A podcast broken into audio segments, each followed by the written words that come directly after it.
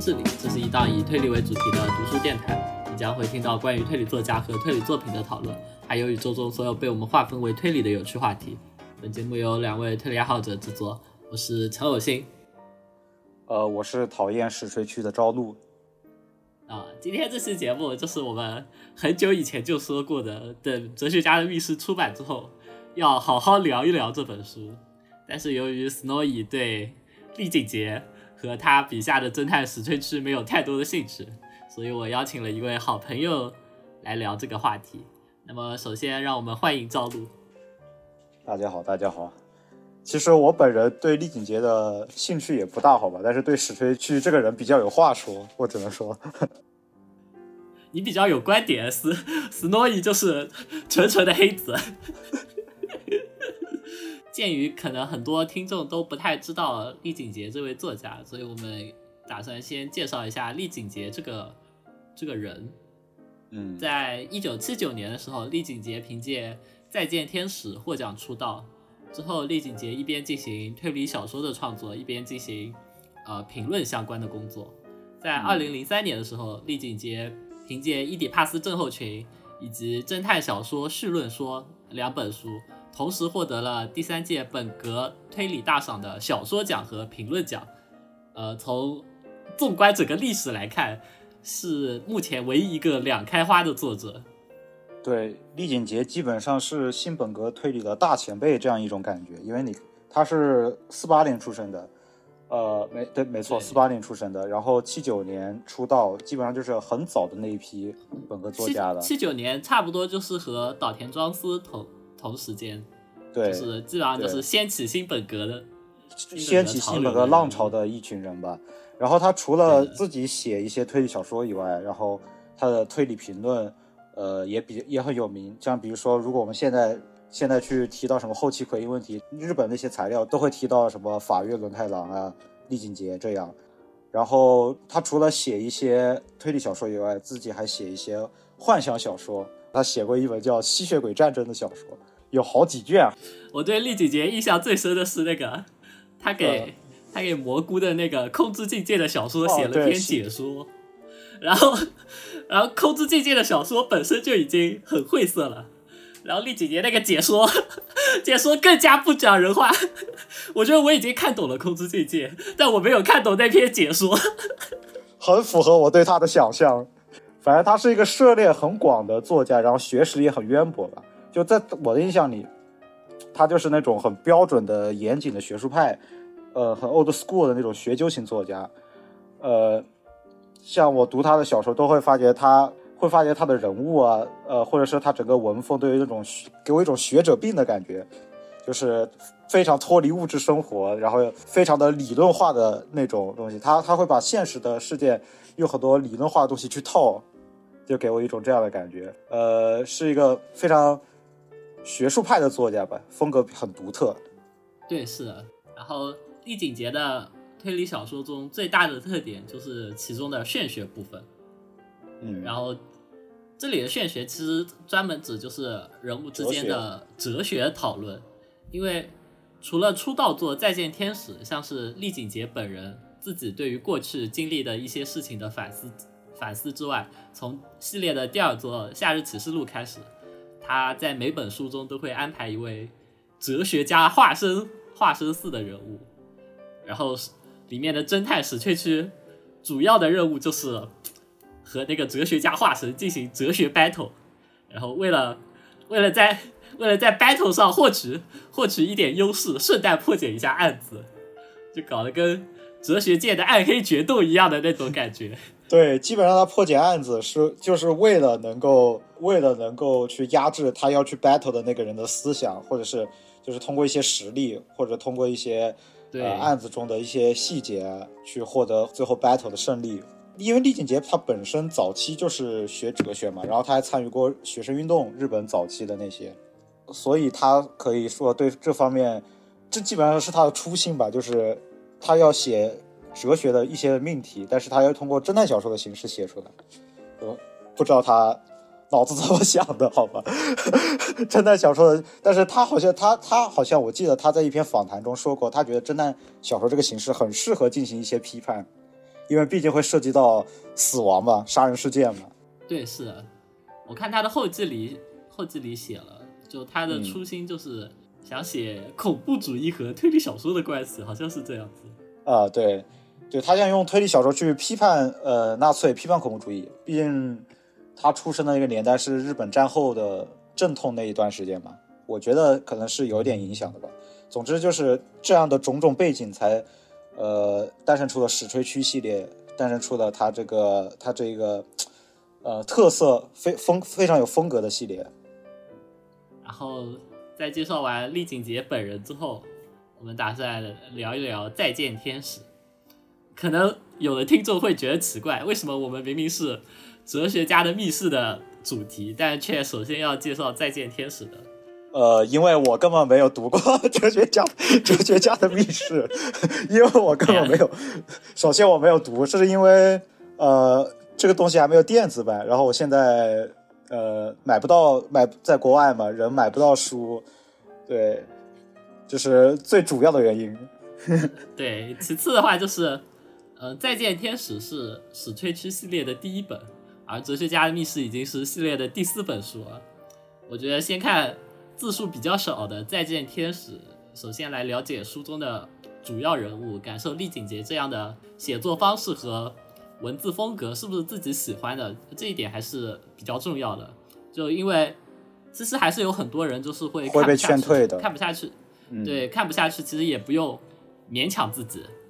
我觉得劝退主要因素就是他大量的炫学加上欧美的人名嘛，就是故事发生在法法国那边为主嘛。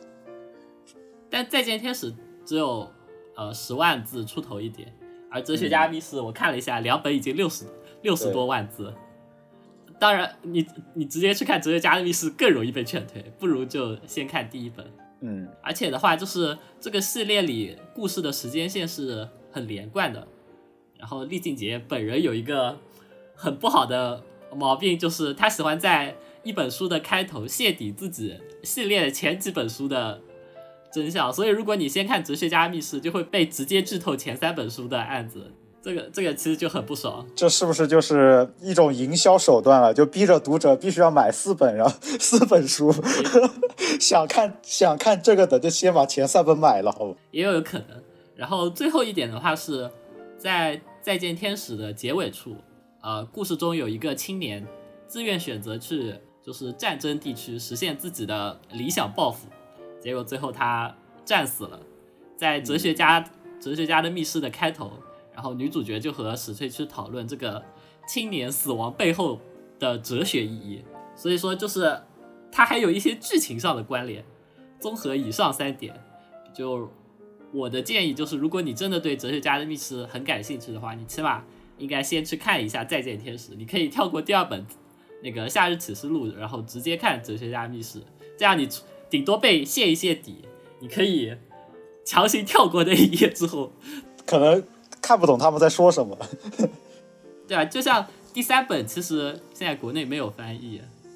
虽然我也被泄底了，但是我现在已经根本不记得他说了什么。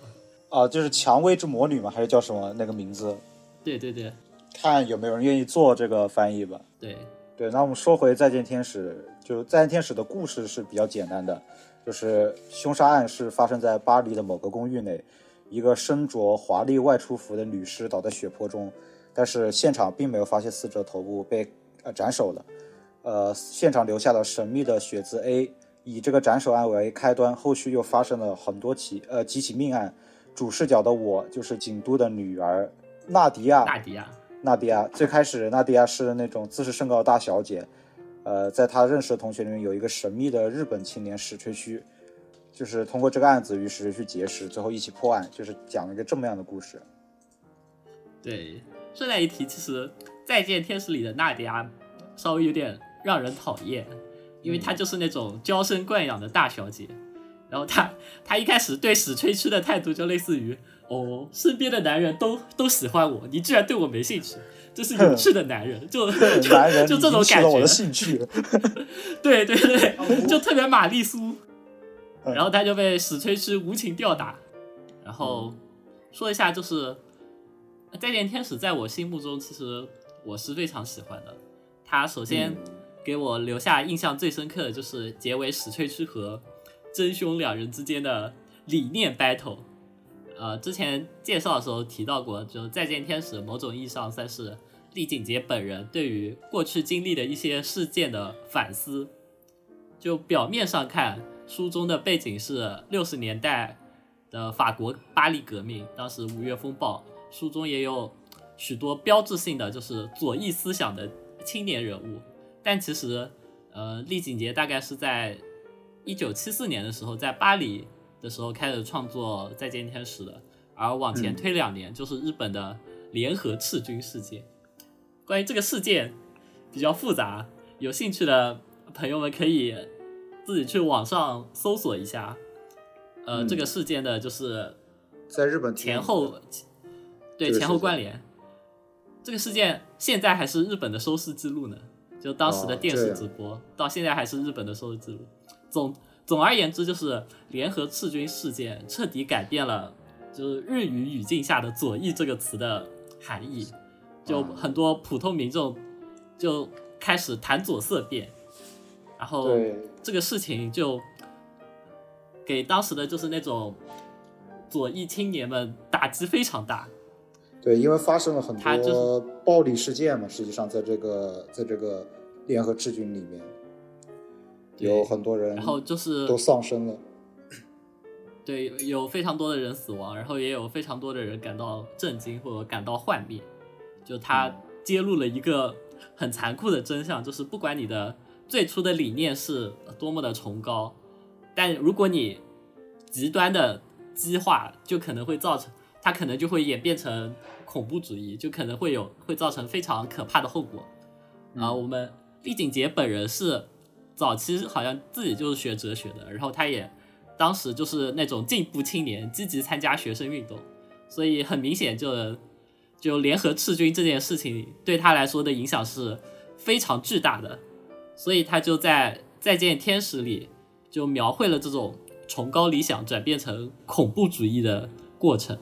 并且借着主角史吹区之口进行了反驳。这个反驳其实某种意义上就是最后史吹区和真凶的那个 battle。这个 battle 在我看来是可以列入推理史上最佳最名侦探最佳嘴炮的那个提名当中的。我觉得就是这种程度的。就是这种程度的优秀，好吧？对，厉景杰因为本身是学哲学的嘛，学哲学就需要你有那种很强的逻辑能力和辩论能力嘛。实际上，所以他在写这个时候，可以在这些哲学辩论或者哲学对话中，实际上得心应手，比较得心应手。呃，他的那个最后的 battle 呢，实际上提供给了就是我们阅读的这篇推理小说的人，除了真相揭露以外的另一种爽感，就是。呃，在思想上实实切切的感受到了凶手被打败的感觉，从头到尾完彻底击败。对，就最后史学区是在身体力行的，呃，击败了那个坠入极端的、坠入那个极端主义的那个凶手，正面击溃了他所谓的恶，同时顺理成章的破解了所有的谜案，就是他把这些东西最后到一个。部分达到一个最高潮，这是我觉得这本小说最好看的地方。对，对，所以说读完《再见天使》的时候，我还没有那么开始讨厌史吹区啊，好吧，在我的心里，在我心里，他还是一个通俗意义上的怪胎那种感觉，就是 geek 这种感觉，就比较奇怪，但是逼格很高，对，但是逼格很高，呃，就对，就是那种沉默的怪人，但其实很天才，就差不多，差不多是，就其实类似这。第一卷结束的时候，其实史推区就比较接近于那像传统意义上的名侦探，就比如说像玉手洗啊、金田一啊那种感觉，你有没有觉得？呃，可能比他们的逼格还要高一点，就是更神秘一点，就是因为因为像玉手洗他们，呃，正面描写可能多一些嘛，然后在再见天使或者他之后或者夏日启示录他们的书都是会以女主的视角为主要视角展开，然后。呃，史瑞区你大部分时间不知道他在干什么，他还在游。他除了这案件一开始啊，我知道我用现象本本质直观现象学的方法，我看破了真相，但是我就是不说。然后女主就自己去找答案，然后到最后史翠区又蹦出来，然后女主说一个解答，史翠区就反驳一个，对的说你是笨蛋吗？你是，对的，我就感觉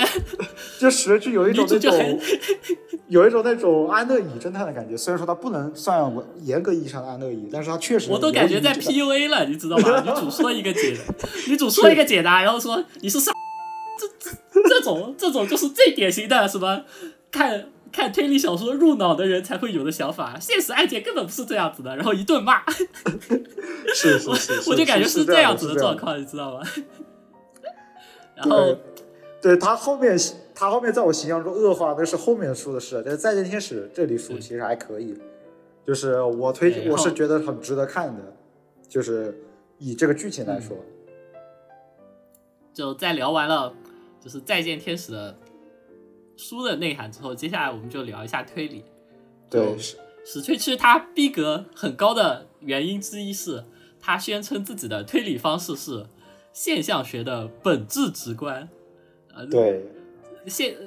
就他是他用的方法是就是哲学里现象学的方法，他具体具体来说就是运用现象学直接找出隐藏在现象背后存在的意义，由此看穿世界的真相。哎呀，这总之就这这其实听起来就非常玄而又玄。对，呃这本来就再简单一是点两个专业名词，对于外行人来说也听不懂是什么意思。对，再再简单一点来说，就是他觉得案件中的各种现象，其实嗯有很多条逻辑都可以把它串起来，嗯，就只有只有你先确定了一个真正的核心点之后，你你贯穿那个核心点的逻辑才是才才是对的，才是能够解答的。对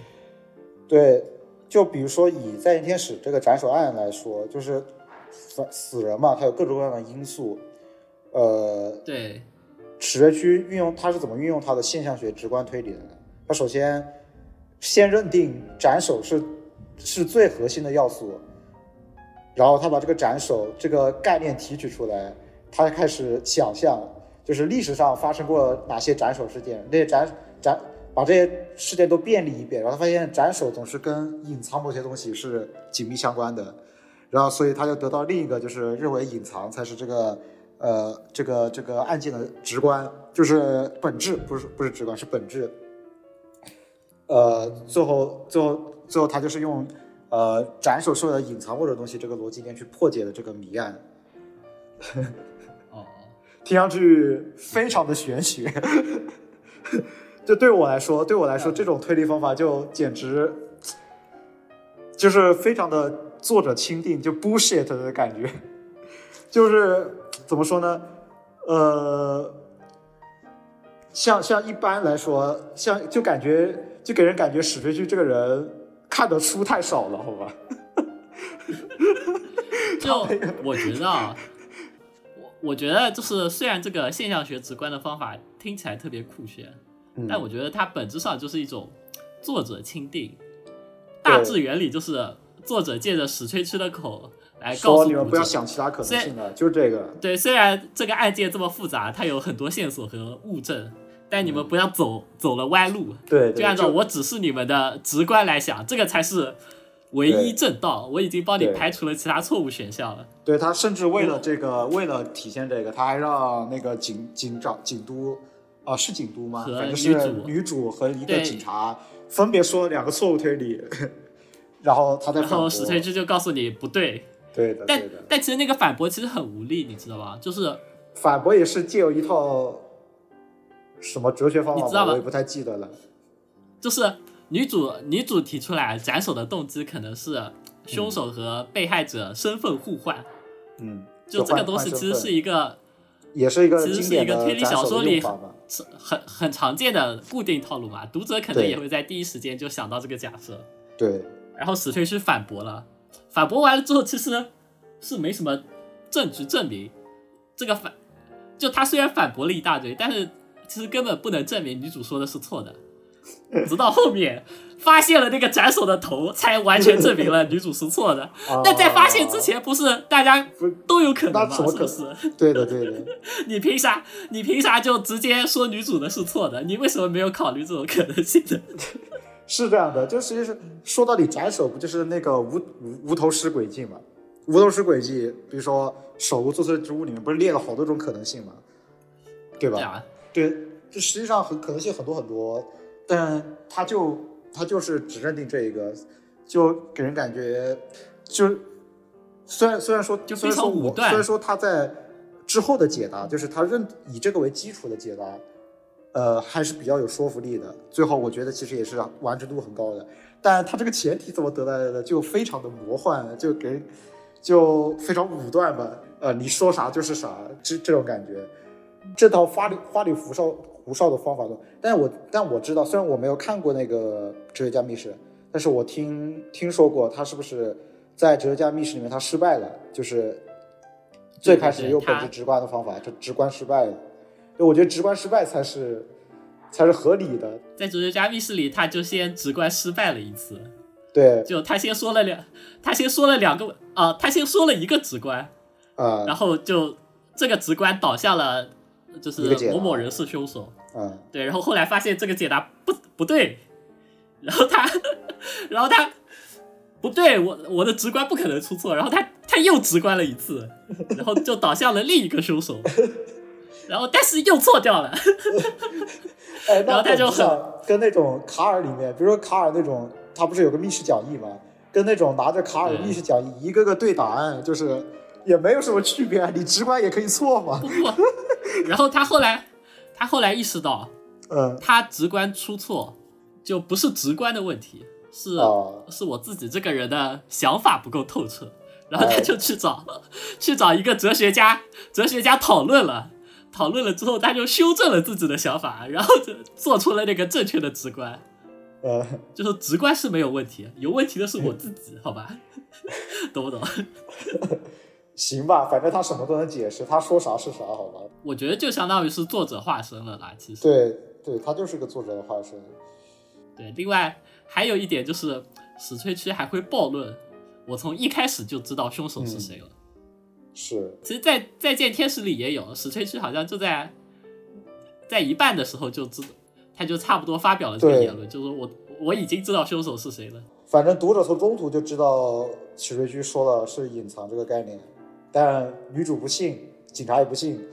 对，但是为什么一开始就知道凶手的名侦探还要作弊上官，等凶手杀完人之后才破案呢？因为史翠区其实完全没有兴趣破案，或者说抓凶手。他参与案件的目的其实就是为了找人哲学 battle。就为了，呃，我记得在《夏日起诉录》里面，他有一段说说他讲述他为什么要来参与这种事情，就是他他认为这些里面隐藏了一个恶。按照通俗一点说法，他本身是不对世界上的生物有任何兴趣的，他他是崇尚一种寂静的死的一种状态吧，反正你可以理解为一种非常虚无的平静的那种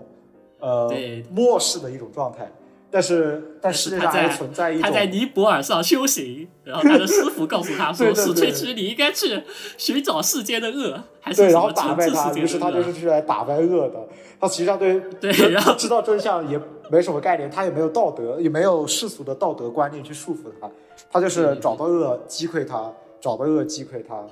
然后用自己的思想在改变他，这种感觉。对，在《再见天使》里，其实这点表现的不太多，因为史翠区是找真凶开始 battle 的，所以读者看的时候可能会觉得他很顺带，有一点那种正正义义的成分。就是那种意对境的感觉。但是在蝙蝠侠，对，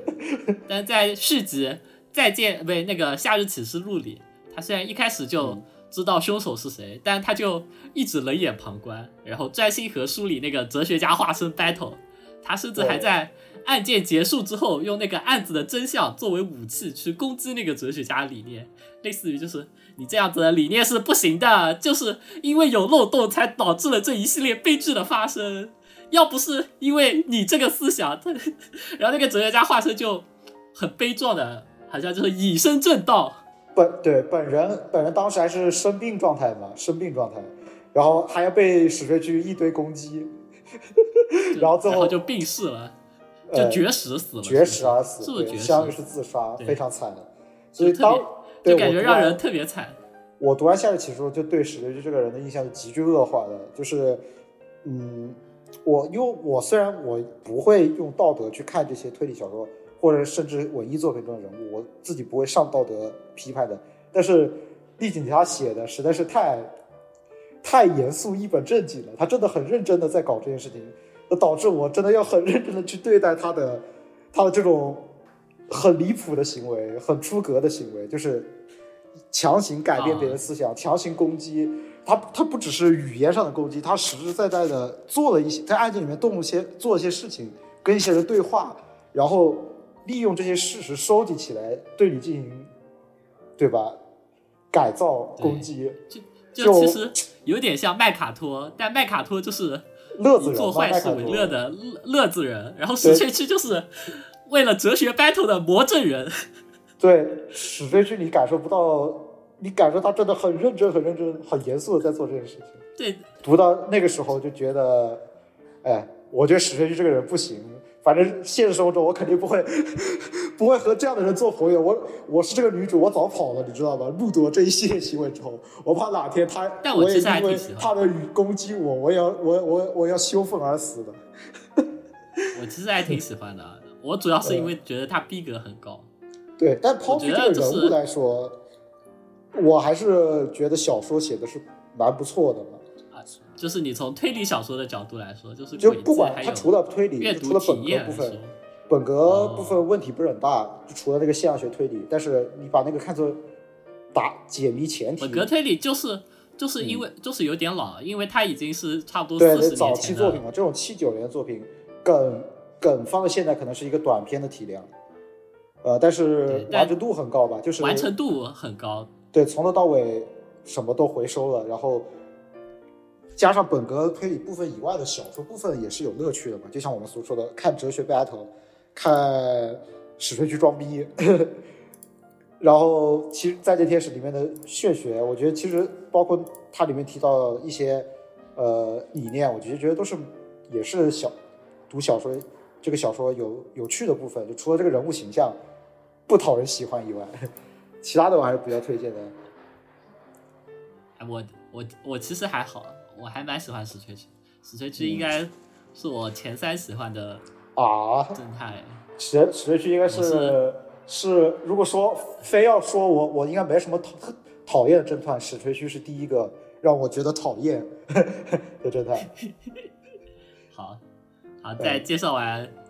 再见天使和史翠区之后，我们接下来开始。本期节目真正的主题，哲学家密室的一些介绍。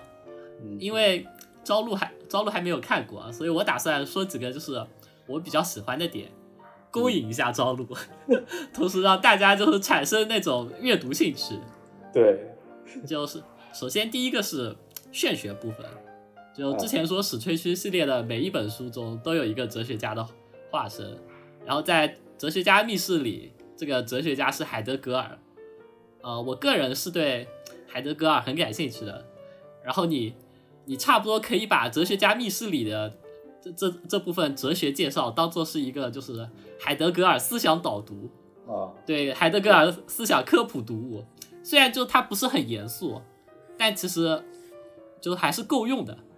就像我，就像我看看完《伊底帕斯症候群》之后，我就去看了一些福柯的书，我觉得就还挺受益匪浅的。就我从我从看推理小说，然后知道了福柯，然后就去看了一些福柯的哲学哲学论述，拓展阅读。我觉得这是一个，对我觉得这是一个挺好的方向。然后第二点是关于密室的分析，这个密室的分析我觉得很有意思。呃，他他他除了分析斩首，又开始分析密室了。啊，对，因为这本书名字就叫密哲学家的密室嘛，所以肯定有密室。然后厉景杰在文中提出了，就给密室做了分类，一类是故意制造的密室，一类是偶然产生的密室。这个其实很好理解啦，就对，因为密室奖励里面也提到过。对，然后但接下来他给这两种密室都加上了一些哲学含义。对于，看给大家一点小小的厉景节震撼，好吧？对于。这确实，哲学哲学既然能包含社会上的一切，当然可以包含密室，密室杀人。对啊，对啊，对于故意制造的密室来说，它其实背后的是一种特权式的死亡。呃，他这里举的例子是齐格飞，齐格飞是那个呃尼伯龙根之歌里的屠龙英雄，然后他因为浑身沐浴了龙血，所以刀枪不入。但是他只有背后的一处地方，因为就是叶子挡住了，没有沾到龙血，所以这就是他唯一的弱点，就类似于就类似于阿克琉斯之肘吧，就是他浑身上下只有这一个弱点。这个，他类似于那个脚踝。对，就是所以他这他这种特权式的死亡，就是他只有唯一的可能性才会死，这就是特权式的死。怎么想到这种名词的？然后，对于偶然产生的密室，就相当于是尼伯龙根之歌里的那个恶龙，恶龙之死，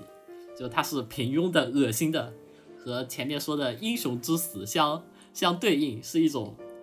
拖沓持续的过程，无无限过程的死。而密室的产生，则筑起了一道堤坝，防范着这份诡异的死涌涌向生者的世界。还有，这个他在说什么？不要问，你在说什么？我也不懂，我也不懂。原文引用吗？后面他原文是这么说的，是吧？对他原文就是这么说的。后面就是一段关于海德格尔存在、此在之类的莫名 哲学哲学话，我我都没有截出来。总之，他就是给给这两种密室。真的是在勾引我去看吗？我已经脑袋大了。他总之就是给给这两种密室增加了一些哲学含义。然后书中有有两个三重密室，一个是三十年前的雪中小屋密室，就是那个小屋外面没有足迹，然后有人监视着，就是没有人进进到这个小屋里。然后那个小屋的正门是锁锁住的，然后正门里有个正门里有个那个集中营的营长，但是他就是只是坐在坐在客厅里，然后客厅通向卧室的门也锁住了。然后就是那个集中营的营长也没有钥匙，然后他他到这个小屋里的时候，就门已经锁上了。然后但是那个卧室里，但那个上锁的卧室里就有一个女囚犯就已经中枪死亡了。这这是第一个三重密室。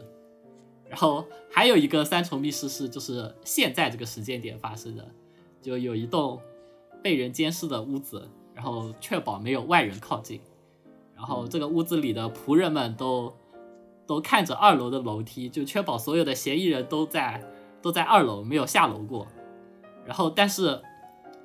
但是被害人死在三楼，然后三楼还是锁着的。嗯。然后这这又是一个三重密室嘛。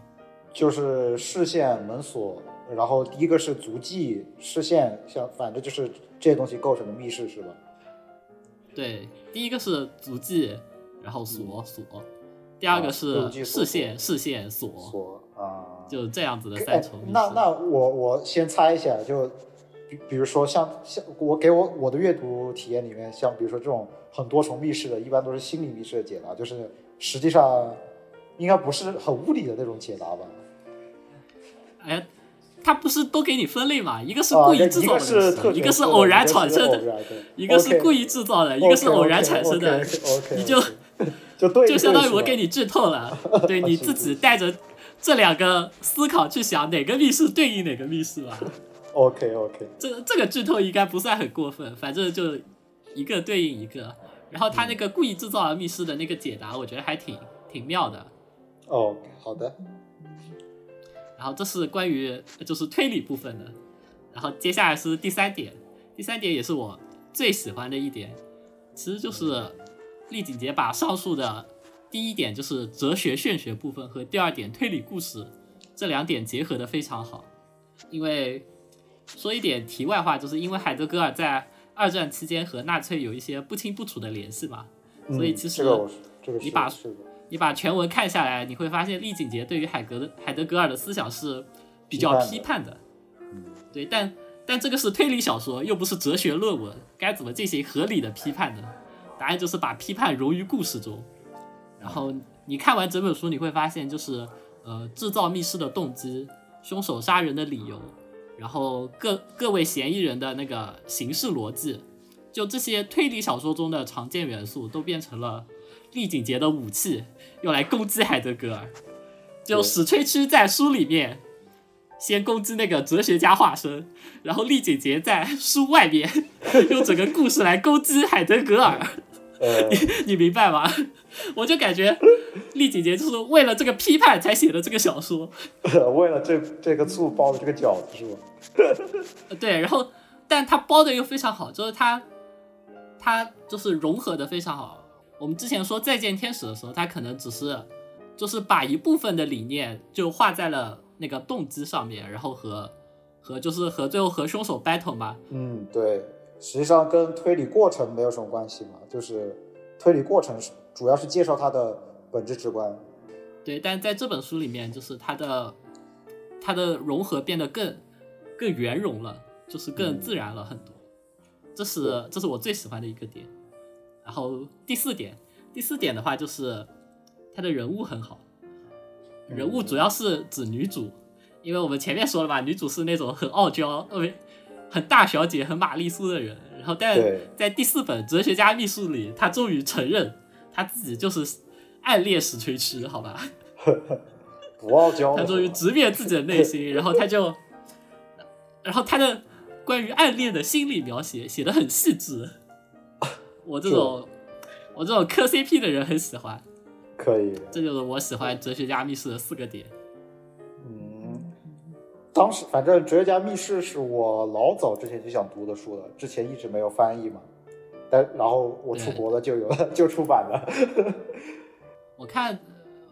我看翻译说就是还做了蛮多删减的，啊，就删了可能对，因为就提到了纳粹，顺带其实还提了很多苏联的，然后关于苏联的都删掉了。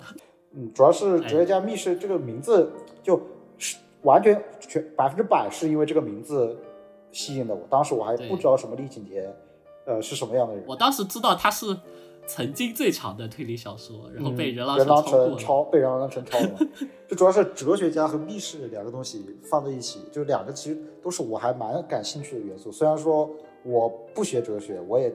我也对哲学的书我也看的少，但是我很喜欢看那种科哲学那种民网网络哲学视频，就是会有一些短视频看书是不可能看书的，就只能看点视频，假装自己学习了。对，但是我觉得他们的那些看着有时候就当一个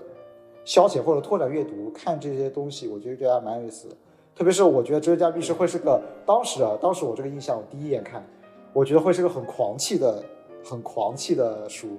不知道为什么，其实很正经，其实很正经。对他，我我本来会认为他是那种清凉院式的，你懂我意思吗？过分了啊！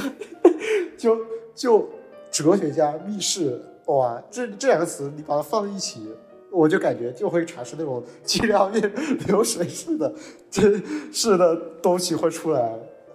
但反而李景杰就真真实实读了你也知道，反正这种不太可能，他肯定会写的非常的正统的。我可以说他本身就是古典的推理爱好者，对，它的形式实际上，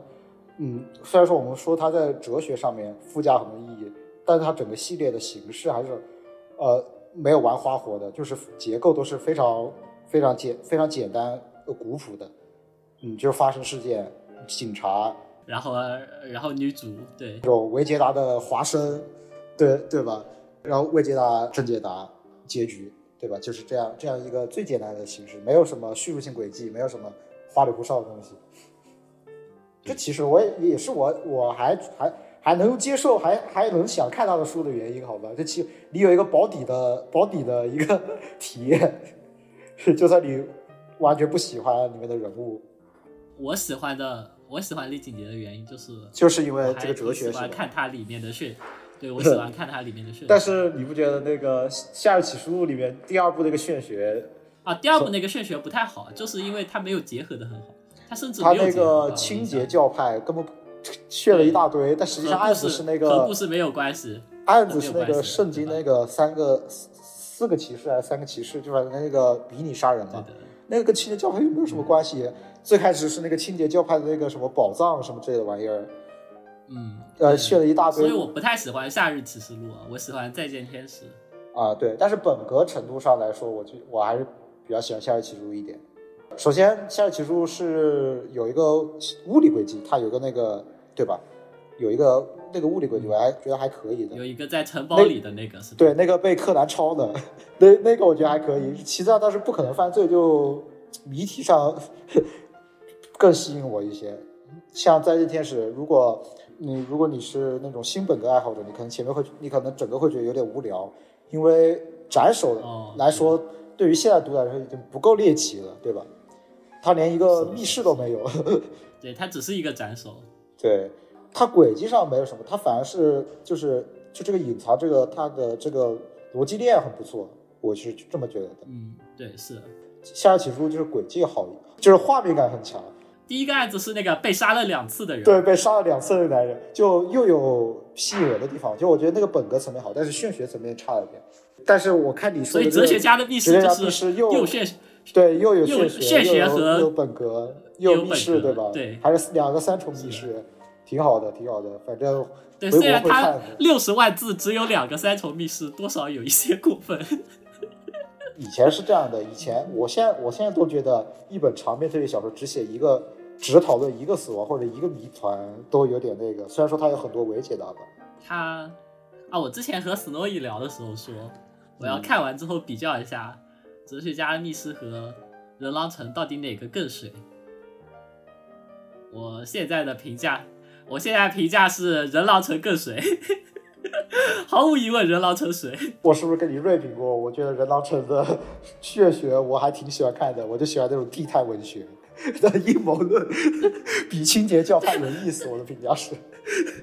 我人狼城的血学我都跳过的，我都一步一步五十行，哎，不行，就星光就10秒听那个什么钟看完一页好吧听什么人狼传说，听那个什么纳粹的秘密实验，多有意思啊！听纳粹的秘密实验不如听纳粹的死亡哲学，好不好？呃，好，差不多。以上就是本期我们和赵露一起聊的关于丽景节的一些看法，以及我向赵露介绍的《哲学家的密室》的一些优点和剧情。希望没有接触过丽景节的朋友们可以去尝试一下《再见天使》。如果你觉得喜欢，就可以继续看下去；如果不喜欢，其实也没必要为难自己了。大概就是这样子。所以我们这一期的主题主要是放在了介绍再见天使和史翠区这个人物形象上面，而把原来主题中的哲学家密室就往后挪了挪。呃，也希望大家能理解。以上就是本期节目的全部内容。如果你喜欢的话，记得点赞、评论、收藏、转发。啊、我们下一期再见，拜拜。拜拜。